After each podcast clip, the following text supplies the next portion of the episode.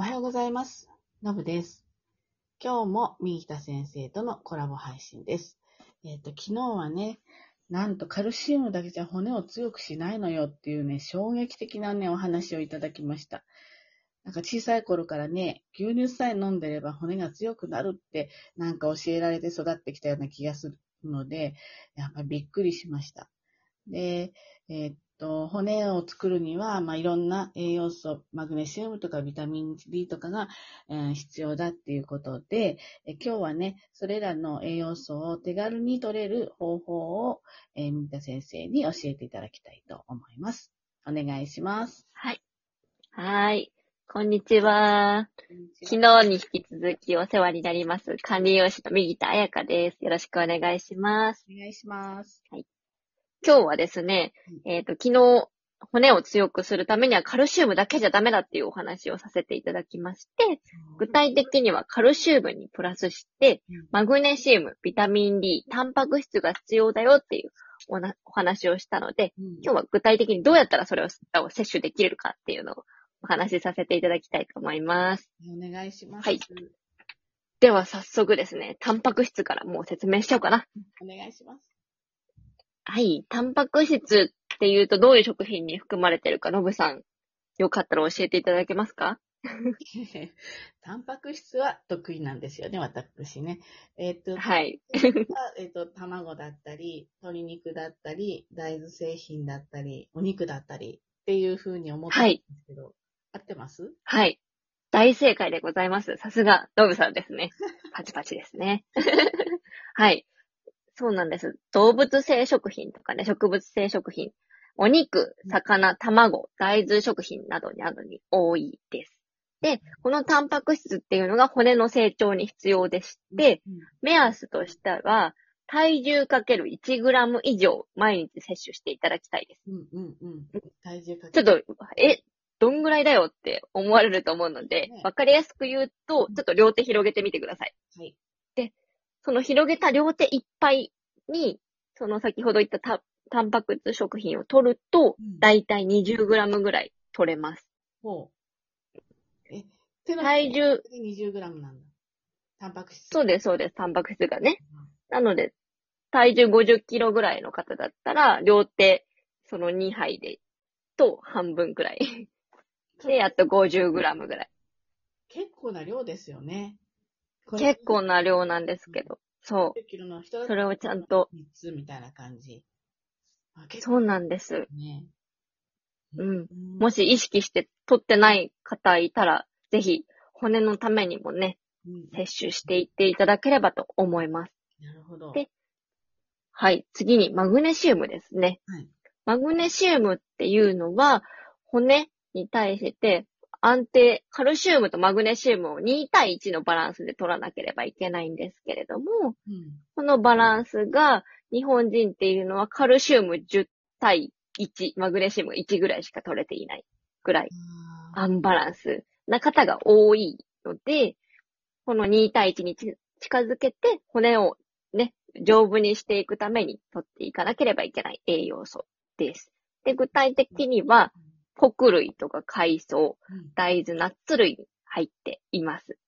なるほど。のぶさん、そう、そうなんですよ。チームだからせっせせっせと取ってると、本当にはい1対1どころかっていうことになっていっちゃうってことなんですね。えそうそうそう、そうなんですよ。なので、穀類をね、ご飯に混ぜて、雑穀16穀米とかでいいので、そういったのを白米に混ぜて炊いたりとか、あとは乾燥わかめ買ってきて、お湯で戻して、もうサラダに加えちゃうとかう、んうん即席の味噌汁の中に乾燥わかめ入れて戻しちゃうとか、それでもいいので、ちょっと意識して取っていただきたいっていうのと、あと、にがりがおすすめです。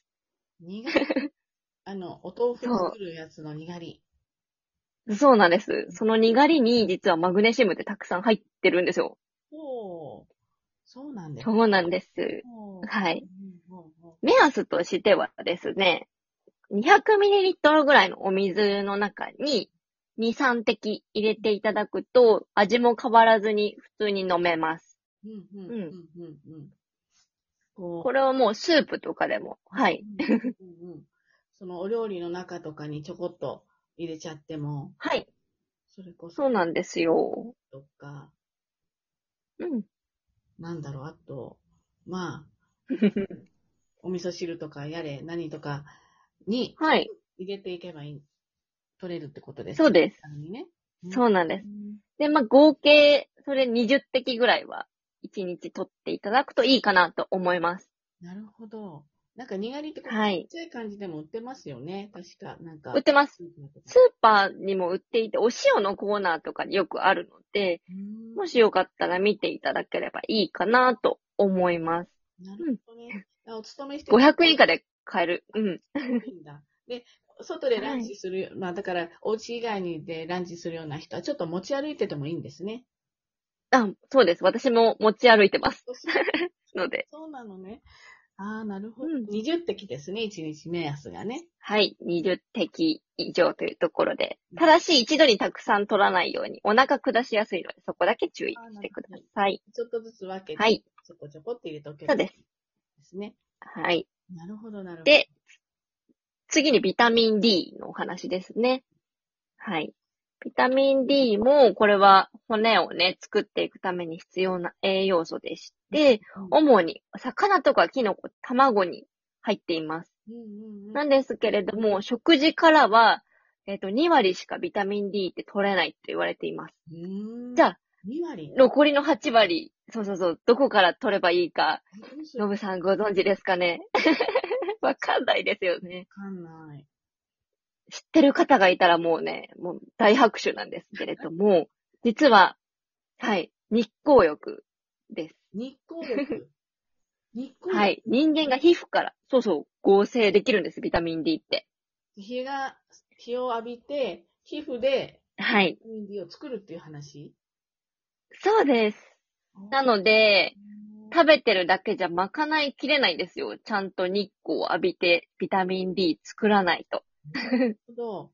へえ。そう。ねじゃあ具体的にどうしたらしっかり作れるかっていうと、夏だったら30分、うん。冬だったら1時間以上日光浴すれば、まあ、大体取れるかなっていうところです。うんうんうんで、注意点としては日焼け止めを塗ってしまうと、うまく合成されなくなっちゃうので、まあ、女性はね、うん。シミとか気になると思うので、焼けたくないところはしっかり塗って、うんちょっと私だったらもう腕はね、我慢して30分焼いたり、うんうんうんうん。日光を浴びたりはしてますね。うん。なるほど。じゃあ、例えば、なんだろう、こう、あれですかね、あの、窓の手前だとダメなの外じゃないとやっぱりダメなの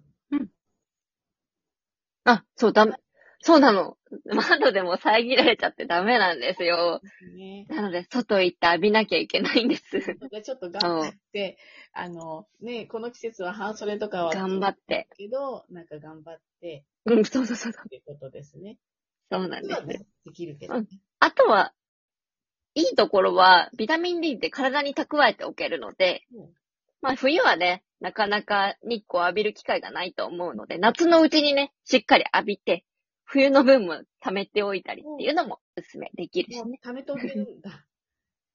そうなんです、そうなんです。じゃあ、まあ夏とか少し陽気が良くなったら、少し積極的にはい。浴びといて、冬の分まではい少し賄えたらベストですねっていう話なんですね。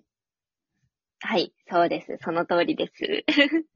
さすがですね。ねはい。ねそっかそっか。はい、一応、私の方からは以上です。そうなんです。なんかね、すごいわかりやすかったですよね。なんかこうやってこうやって料理してとか言われるとね、めんどくさいけど、ちょっと苦りたらしたりして、あの、はい。その取り方の分量とかもね、なんかすごくよくわかったので、今日からね、実践したいですよね。でね、あの、はいあの、ミータ先生に血液検査してもらうの、やっぱり血液検査ってなんとなくね、あの、人にあまり見せないから、お医者さんと私しか知らない感じだから、最初ね、ちょっとね、やっぱり多少ドキドキしたんですよ。よく知ってる先生なんだけど。なんだけどね、この年齢でね、本当にね、見ておいてもらってね、よかったと思うんですよね。ちゃんと将来ね、あの、健康寿命っていうんですかね、健康にいられるように、えー食事も考えたり、カルシウムを取ってたりしていたんですよ。だけど結局このやり方って、骨強くしてないやり方だったわけですよね。マグネシウムとか意識できてなかったから。なので、あの今ね、こういうふうに、まあ、50代後半だけれども、この年齢で知って今日からやる、じ実行するとね、やっぱり60代、70代になった時に、まだスタスタ歩けるような、あの、おばあちゃんになれると思うんですよね。で、これはね、同世代の友達たちにね、教えてあげないと大変って思ったので、今回ね、ノブの部屋の100回記念の企画にしました。で、もしね、血液分析に興味のある方がいたらね、本当にすごくわかりやすく楽しくね、あの、分析して、あの、教えていただけるのでね、ご紹介したいと思うので、興味のある人は、このラジオのメッセージとか、まあ、直接のご連絡いただければ、あの、ご紹介したいと思っています。で、血液検査ね、持ってないのよっていう人もいると思うんですよね。で、東京のクリニックとも提携していて、血液検査だけお願いすることもね、できるので、ぜひね、相談してください。